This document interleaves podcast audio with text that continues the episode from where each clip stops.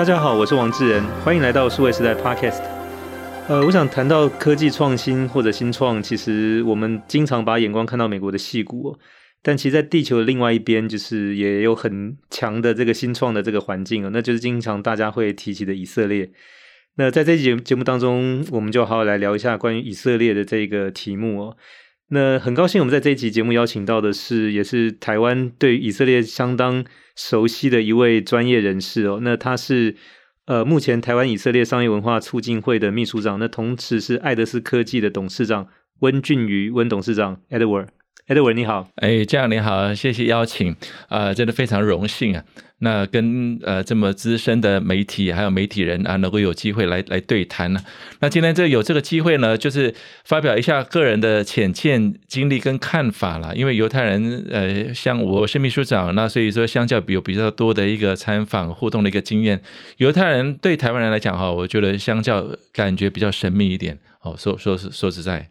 呃，对，因为我跟 Edward 认识，其实也是蛮巧合，是在二零一八年的一场台湾以色列的科技高峰论坛上。那这个论坛是由台湾的科技部跟以色列在台的一个经济文化办事处合办的。那当时是第二届，那 Edward 当时也是作为贵宾被被邀请来，其实是一个台湾代表。因为 Edward 在过去大概十多年时间，应该有带团去以色列参访超过十次以上的经验，对以色列也很熟悉，特别在高科技业这一块哦。那 Edward 能不能谈一下，就是说，那你最初是怎么跟以色列，就是说建立起这个关系，就是说一开始的缘分是怎么来的？哎，我从美国念书回来哈，我在密歇根大学毕业，回到台湾差不多二十几年的时间，一直都都在美商啊，呃，做做半导体相关呐、啊，美商呃，德商、以色列商。说实在，就就看。在台湾来讲啊，跟以色列互动，犹太人大家可能会觉得说他们比较诶还聪明啊，表现不错啊。可是真的要接触到犹犹太人这一这一块领域的时候，在并不是那么的多。那二零零九年的时候呢，零八那时候呃，我在呃以色列刚好也在以色列公司担任台湾的总经理，管理亚太区域的一个业务人员。那时候，呃，以色列办事处呢，在台的代表处，他们就希望有一群商人能够筹组一个商会啊，就像美国商会啊，是一个筹组一个民间的以色列的一个商会，能够跟政府之间能够有一些啊合作互动的一个关系。所以，因为你不管是商业、科技、文化的一些互动，你总有些是比较官方，有一些是比较民间，所以，我我们那时候就扮演民间的角色。所以，二零零九年一直到现在，也差不多十一。年左右的一个一个时间，所以我我就在这样的那时候，因为刚好也是在以色列商任职哦，也这样子机缘巧合，那就一直跟以色列的互动，直到如今啊。那比较多一点的一个时时间，其实是二零一四年起，就是那那时候的理事长是永光化学的董事长啊，他就特别的邀请我，希望就是我可不可以担任秘书长。啊，来帮忙去去促进这两国的一个事情，所以这这也是蛮大的一个题目啊。我要促进什么，其实也抓不准方向啊。所以所以说，就这样的一个一个机缘巧合呢，那待会或许还可以再多聊一些。慢慢的，就比较专注的，希望能够呃，能够借由这两国的互动合作呢，能够成为两国的一个帮助了。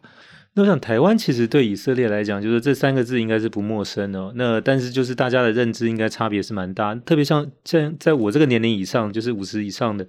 从小我们看的国际新闻，大概以巴冲突、中东的这个所谓的战争，其实一直都在占据重要的新闻跟电视的这个版面哦。那特别我想就是说，从以色列过去的历史，也许大家有注意到，就是从最早这个所谓的呃摩西带以色列人出埃及。然后接下来就是啊然后再来是大卫，就最终找到这个上帝承诺的应许之地，然后建成之后，那就开始在这边所谓的呃安居乐业。那一直到罗马人进攻后，最后把这个就是整个以色列这个地方占据下来，那他们被迫离开，有一个两千多年就是流亡的这个时间，到二战之后再重新回到这个地方来建国。那因为他回来的时候，当年的那个国土后来已经是巴勒斯坦这个国家，所以就说那这个也是以巴冲突一直到今天一直还没有办法解决。因为我是刚好零一年有一个机会，在十二月的时候是受这个台北经济文化办事处在以色列这边邀请到以色列去做采访，我到那边我才了解到哦，那原来为什么这个冲突会一直在的原因，就是因为当年他在这个巴勒斯坦这个地方就是建国之后，原本的相当的数量的巴勒斯坦的这个国民就变成是以色列的国民了。其实现在其实还还在一个国家当中，所以呃，它其实并不是单独的两个国家之间的冲突。其实它境内本身现在以色列的国民就有相当程度是原来是巴勒斯坦的国民。那这个也是就是呃冲突的一个部分哦。那当从历史上来看，就是说以色列这个地方一直大概跟战争脱离不了关系。从刚才提到，就是说早期罗马人过来。到二战之后，他的建国就打了几次的这个战争，那一直到今天，其实跟周边的阿拉伯国家还是持续有一些紧张关系的存在哦。那这个是一个大的一个背景哦。那当然也因为这个关系，就是说以色列是全国的这个年轻人都要服兵役。那我记得是男生三年，女生两年哦。那当年其实到耶路撒冷去，还有包像到海法跟特拉维夫去。那个街头给我蛮震撼，就是说，因为实际上这个荷枪实弹，就年轻人大概都是高中毕业去当兵了，就真的背着 AK 冲锋枪在街上。那他们其实收到的指示，如果任何状况发生，他是有权利就自己决定要不要射击哦。那那个跟我们在台湾当大头兵，其实对，到后来你即便下部队去练习打靶，但是其实你不会有真的背着枪走在街头的这种。不能开枪的。对，就那个是完全不同的一个情境哦。那当然就是说，这个其实也。可能是外界所理解，就是以色列，因为它相对处在一个比较动荡不安的环境里面，所以怎么样应对变化，并且就是想办法求得生存，是他们就是在先天就要碰到的这样的一个一个条件。所以那但外界也认为，就是说这个跟他不断去研发科技，可能也有相关。因为第一个，以色列那边整个从地理环境来讲，它其实一大片沙漠，它其实没有什么天然的资源存在。那也没有石油，因为石油主要在周边的阿拉伯国家。那你说要种植这些农业，它早期其实有一些农业，但是因为后来随着它人口越来越多，它也很难靠农业的经济去支撑哦。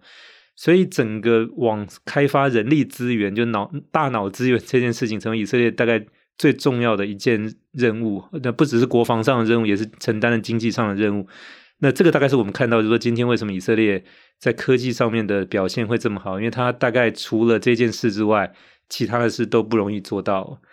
那。当然，这个是一个比较粗略的从外面去观察的。Edward，因为你也有多次到以色列去，并且跟当地的这个科技行业就是互动打交道的经验。从你的观察来看呢，就是说你觉得为什么以色列的这个现在的高科技业能够发展到今天这个程度？以一个大概人口也就是六七百万的国家，又处在一个就是属于我们认为相对比较紧张的一种呃。环境当中，但是他又能够做到今天我们觉得很难得的一个成绩的原因是什么呢？我们现在来观看以色列这个，他当初差不一九跟一九四八年开开始复国，开始去开垦建造这个地的时候，其实那个地呢，对我们一般人来讲，呃，看起来好像是不理想的。哦，比较比较贫瘠的，不过那个也是他们上帝应许他们的当初那个迦南美地，那个是也是他们国家唯一，就是经过那些大屠杀的那些患难之后呢，他们终于有一个居所，终于有一群讲希伯来文的那一群人可以在那边。那虽然是他们也允许、呃、那些巴勒斯坦人和阿拉伯人居在居住在当地哦，大家一起一起居住没有没有关系。可是环环境来讲，其实是周围的国家一直都要打他们。没完没了的，到如今都还是希望能够要要灭亡他们。那那就就举一个那个死海啊，死海它的那个咸度哦，呃，是一般海水的好好几倍啦，啊，好像是百分之三十几还是，所以说那个可以躺在上面看看杂志。呃、我我我在那上面上面躺过，对对，躺过看杂志是不会怎么样。可是没有人可以相信，就死海你可以带带出任何的一个经济价值嘛。那那可是我就说，当这样子一个一个，就大家都要灭亡他，大家都要攻击他的时候呢，呃，他没有办法。后来死海他也断出，因为它矿物质极高，所以最好的化妆品，对护肤的那种泥巴，那个最贵的全部都都是从死海那边出来的。所以，所以我有还有一次就是去沙漠，就是喝过他们在从沙漠用滴灌技术硬是种出。种出葡萄园，然后在沙漠里面盖酒庄，硬是做出红酒跟跟白酒哦，这样这样的一个，其实而且蛮口感也也蛮好的。所以所以所以说，就是在这样的一个一个环境之之下呢，就是说他们在一九九零年哦，就是整个政府的策略，那时候一九九零年台湾其实从农业时代慢慢的一一直步要步进工业时代的时候，我们比较偏向是以代工的。一个方式来当做我们的一个一个出发点哦，就是我们希望比较钱可以快一点的进来啊、哦，那时候 PC 时代啦啊，慢慢的呃跑到 server 啦，或者是手机时代。可是，一九九零年那时候呢，以色列他就开始就觉得我必须要赚智慧财，政府策略啦。所以智慧财这个会建立一个 ecosystem，刚才包含那个兵役制度也是一样，他们在那时候就启动了一个叫呃 Yozma 的一个创投计划，就是由政府来邀请美国或者是自己政府也出资，那政府现现到现在而且支持很多育成中心，是各种类型的育育成中心，那重点就是说他们是围绕在新创创新创投，因为从零到一的的的一个发生，然后再从一到到那个最有价值的时候就卖掉。哦。他们所以说，你如果要比制造，当然比比不赢。可是那一段的 margin，就像我我现在在做那个 Mobileye 的生意啊，他们二零一七年被 Intel 呃并购的时候呢，才六百多人，可是 Intel 花了几乎五千亿台币买了这间公司哦。所以所以所以说意意思就是让他们整个。就是在为什么他们会这样子？其实我觉得他们也是蹭蹭自己的斤两啊。他真的一个麦当劳一号餐五百块，他真的是没有办法去养那么多人去工厂制造，所以可能所以在这样不得已的环境之下，就是只能让他们希望最好的表现，就是希望在在这个用用头脑在智慧上面，而且串联他们在国际之间的关系。哦，在复国之前，他其实在别的国家也很有影响力啊。哦，所以，所以我我就我觉得，犹犹太人到今会发现，大家就觉得他是新创企业之国，因为最近那个经济部啊、中小企业处最也是刚好邀请我去带领他们一个一个读书会，哦，他们也是很好奇，是能够希望多多一方面的了解这方面的一个事情，哦，所以所以说很浓缩版的啦，哦，浓缩版的分享一下，就是说以色列人那他为什么会走到这样的一一个一个地步，其实是逼不得已的。啊，逼不得已的。然后，另外就是一个政府的整个策略的引导，建立的整个全面性的 ecosystem。是，那我想你这个“逼不得已”这个四个字用的蛮准确，因为经常也有把台湾跟以色列的情况做类比哦。因为我零一年去的时候，当然去之前，所有的 包括我的父母、同事、家人都说：“你确定吗？”然后就是你最好先把保险先买齐了再去。可等到我到了当地去之后，其实。倒还好，非常好的，倒还好。反而是他们觉得说，诶，你从台湾来那边很危险嘛，好像两岸随时要打仗，就说，所以大家其实都有一些这个可能有一些误解哦。但是这个我我想回过来看，就是这个逼不得已，其实回到台湾的情况就是说，因为一九七九年一月一号是美国跟中华民国断交，跟中华人民共和国建交，所以也促使台湾要想办法，是说那我下一阶段的发展，所以才有一九八零年的新竹科学园区出来哈。那这那是一个很重要的对台湾的整个从。以前的加工出口去转型到科学园区的一个一个时间的一个转捩点，那对以色列来讲，其实也碰到类似，就是说，在一九九二年苏联垮台解体之后，有很多的犹太人，因为当时就是失业或者说啊、没办法，就要离开。那因为以色列在四八年建国之后，它有定一个叫回归法 （Law of Return），就是只要你能证明是犹太人。任何时间都可以有这个机会，呃，就是能够回到以色列来。所以当时大量，大概据说可能有一一两百万的这个，就是从苏当时的前苏联的地方回到就是以色列来。那那个时候其实对以色列来讲是一个很大的一个麻烦，就是说一下这么多人，所以大部分都找不到工作，失业，然后对，就是那怎么去收留这些人？但是因为你有回归法在那里保障。他的权益，所以他他要回来，你也不能拒绝的情况之下，就是说，其实那个时候有很多的，包含大学教授、工程师等等，原原本在前苏联做的不错，到以色列去工厂上班，只能去工工厂上班还好。我当时听到说很多就去扫地、哈捡垃圾，或者是说可能就是类似那种就是很比较基础的劳动的那种工作的哦。那那个当然也促使以色列说，那那我们现在既然有这么多优秀的人才，那我们当然要加速去做这个转型。所以，它整个科技行业其实回应到刚才 Edward 提到，就在九零年代的初期的时候，有一个很大的一个转折点，也是一方面是根据这个而来的。那那样的一个变化，也把以色列从之前以农业经济为主的，到后面就转型到以科技的经济为主。所以，很多时候其实也可能不是你主观上愿意，而是说客观环境逼逼得你不得不往这个方向去做。那重要的是说，那你能不能顺水推舟、顺势而为，往这个下面去发展呢？那当然，我想就是从那个九零年代的这个转型到后面到现在来讲，已经大概将近三十年的时间。那我们现在看到的是说，整个它在不管是你刚才提到的创投、新创这一块，那包含是说它在这个国际市场的 IPO 出场，主要是在美国，还有像在英国伦敦这里，其实现在都相相相对来讲做的还算蛮好的。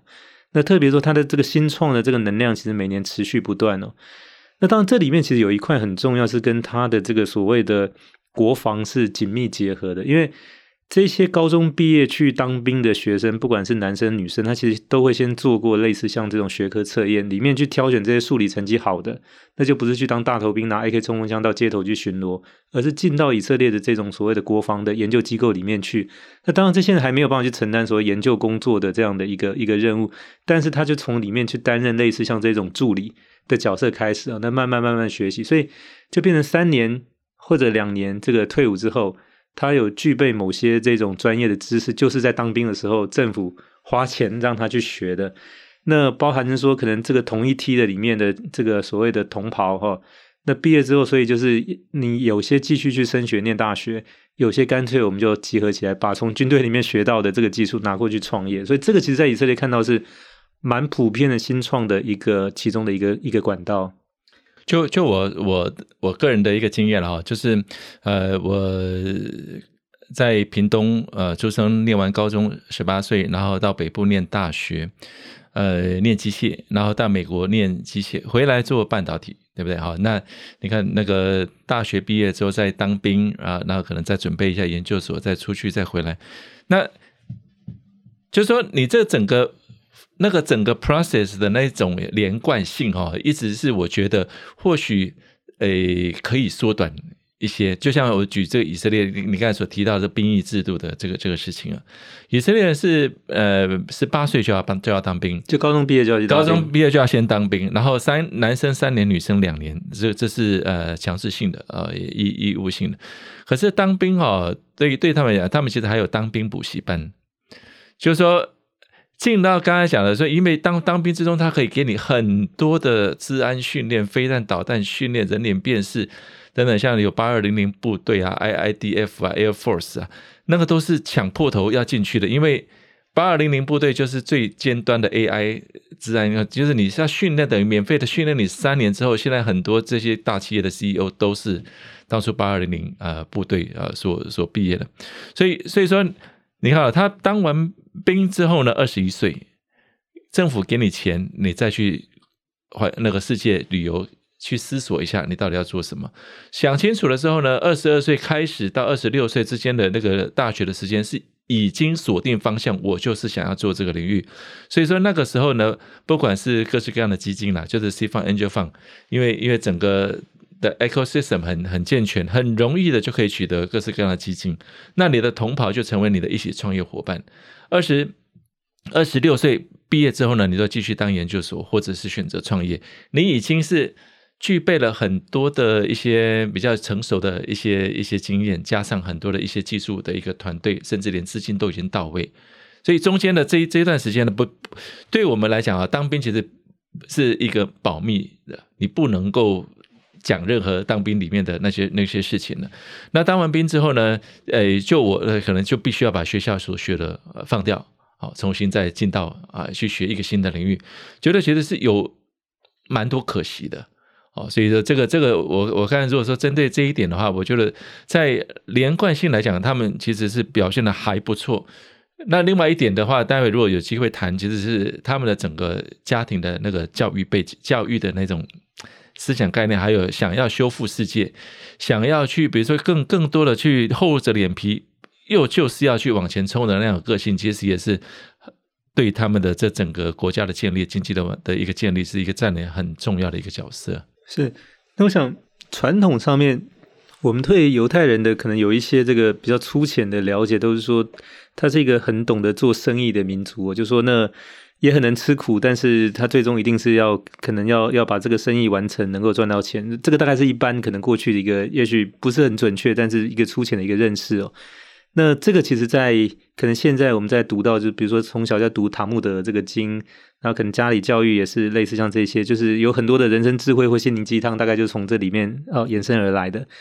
那我想，那个其实，在今天的以色列，就像刚才 Edward 谈的，不管是家庭教育或社会教育学校教育里面，其实都还有这样的一些因素在里面。那当我我我自己也回想起我在以色列的时候，他们其实也跟我提到说，以色列人其实是。骨子里面就是反权威的一群哦，就是说你包含在学校里面上学的时候，那数学课其实老师经常在黑板上写公式，那他们就会起来举手推翻说这个是错的哈。那这样其实行为是被鼓励的哦。那因为就变成说，其实你与其去相信所有书本上告诉你的，你到时候都按表操课，那你碰到书本上面没有的就很麻烦了。所以他其实是尽可能训练，就是说你能够独立思考，然后碰到状况能够去解决。的这样的一个能力哦，那当然这个表现在某种程度就是反权威哦。那所以我想就是说，那这样的一个一个传统一直进到就是所谓的兵役里面去，其实本意是要训练他当兵，但是可能这个过程里面反而帮他做了一个创业的前期的训练，成为一个领导人。对，所以那这个就变成呃一个相对是比较有意思，就是说那也因为经过这个。男生三年，女生两年，就是那不管你喜欢喜欢或不喜欢，那这个过程其实都提供一个这样的机会，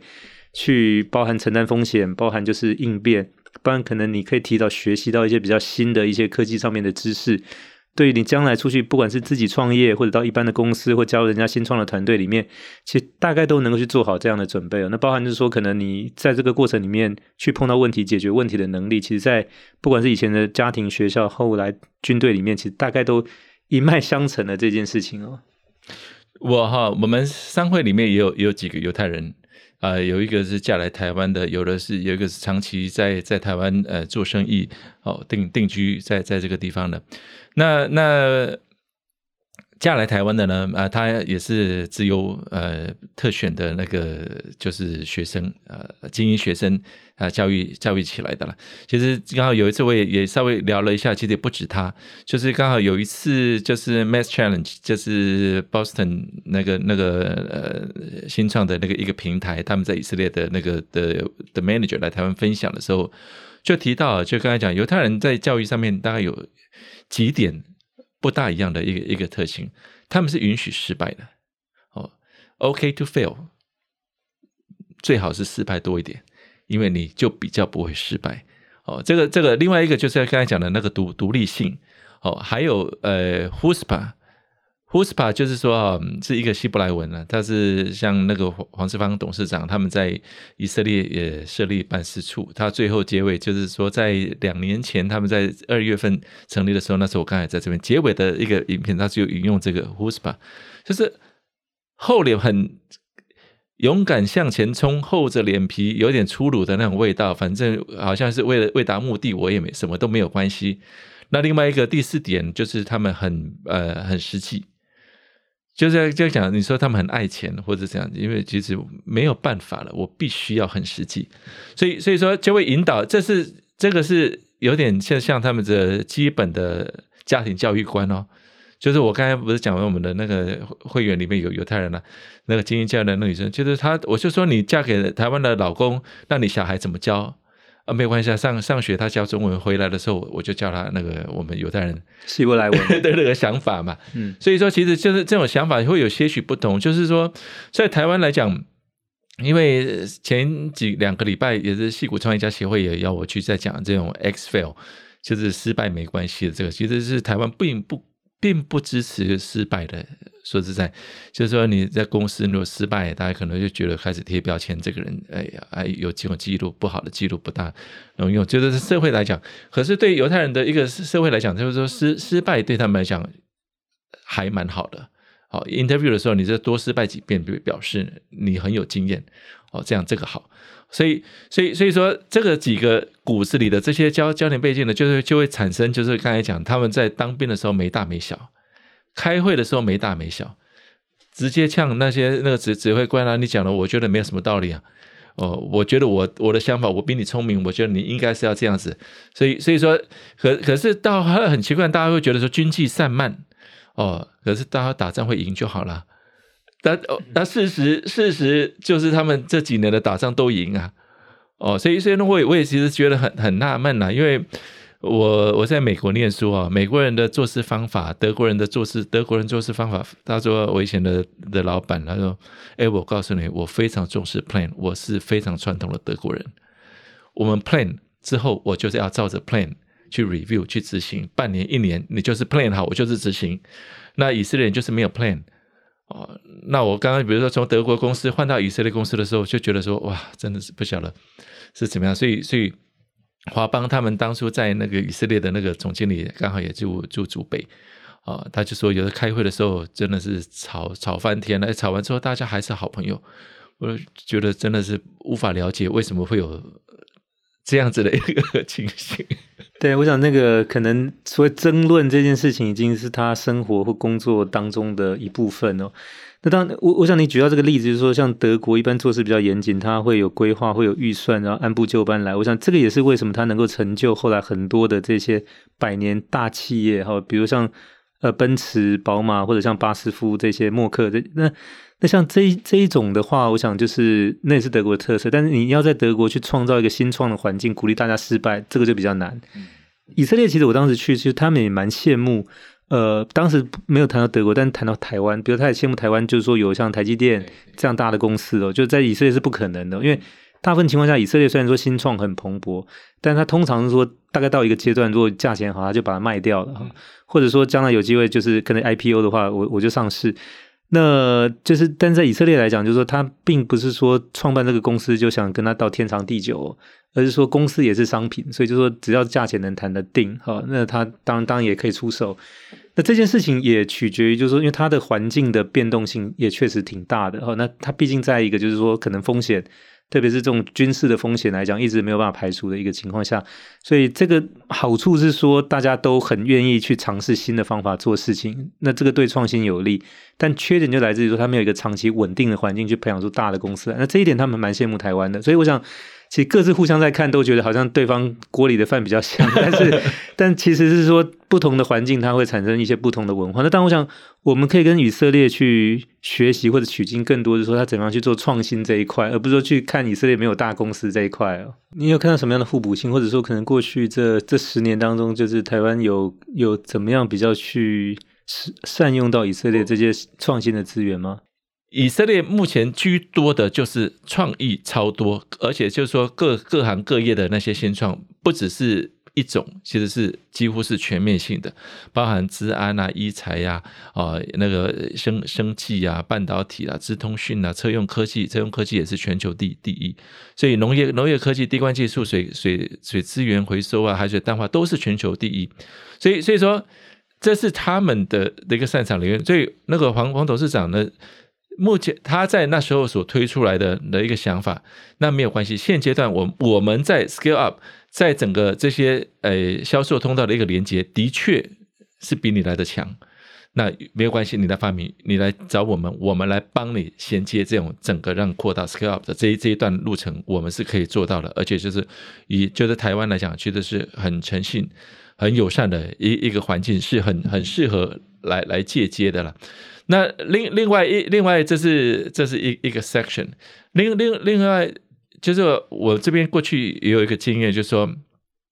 哎，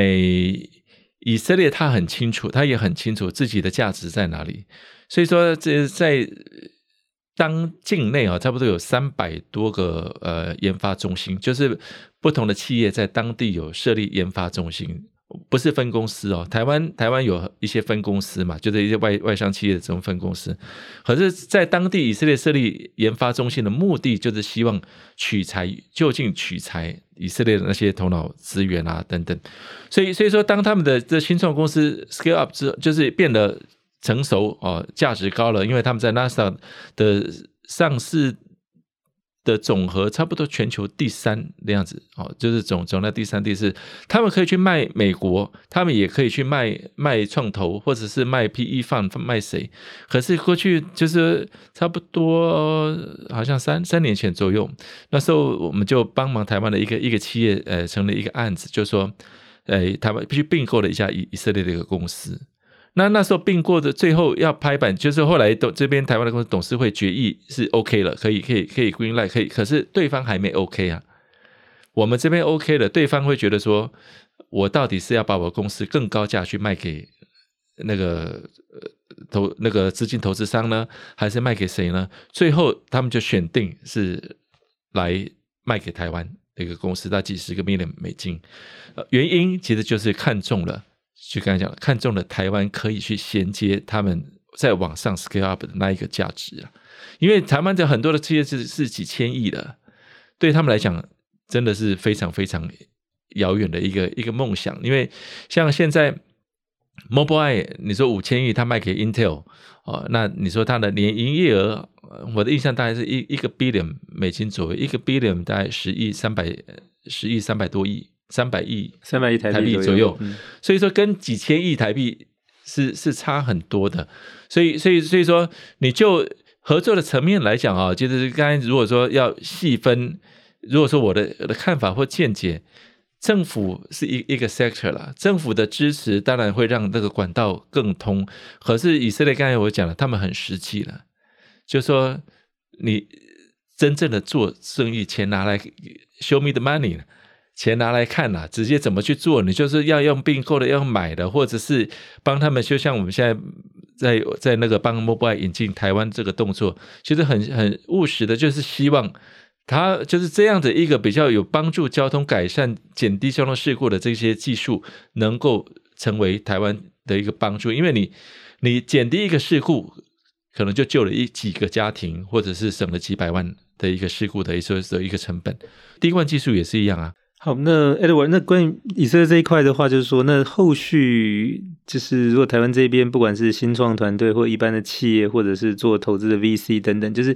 如果对以色列有兴趣，想要过去了解的话，有什么建议呢？有几个呃单位啊，目前就可以可以介绍了，就是一个是呃台湾的呃驻外单位啊，那边有科技部、经济部、有外交部啊，有有甚至有国防部啊，都都在那边设点。那贸协在那边啊有一个独立的一个一个办公室啊，这是其实都可以寻求一些协助。不过有一个重点就是说，生意还是自己做啦。那那台湾这边来讲，呃，就是以色列在台办事处，我觉得他们也都很愿意啦，就是很愿意。那还有就是我们这边的以色列商会，那就像就像待会我也会跟那个呃以色列商业总会啊来来开会。我们最近就会开始陆陆续续的主办一些呃新创的一些一些交流的线上会议啊，因为疫情啊，反而这个可能是比较快速啊，能够固定的时间让。因为商业总会他们什么公司都有，就是全以色列最大的一个一个一个一个商呃商业总会，所以不选定不同的主题，到时候我们可能也会可以把这些一些题材啊，那那些活动的线上，然后铺在我们的那个 FB 啊网络上，大家其实可能都可以欢迎来参加。其实就是现现在现在或者是。工研院，他其实也有跟以色列那边代表签签署了这个叫两两国的叫做共同研发协定。好，那个其实是有钱的，而且而且很多钱是你只要题目够好，是钱是没有上限的。好，所以所以说这个就是说你诶两国之间的这些一些合合作的一些一些单位呢，我觉得可能可以从这方面来来切入。那可可是说呃做生意上来讲啊，其实最熟的还是。自己的公司，有时候我们常常接到，你可以帮我做这个、这个、这个、这个？可是说实在的，我们任何一个单位都不是你的领域的专家。哦，我我觉得可能是这是事实啦。再怎么样的厉害的官员啊，或者厉害的这些商会啊，都不是你生意的专家。所以，我们可能可以帮你，比如说把一个到一个程度，可是最重要的、最终的，可能还是要自己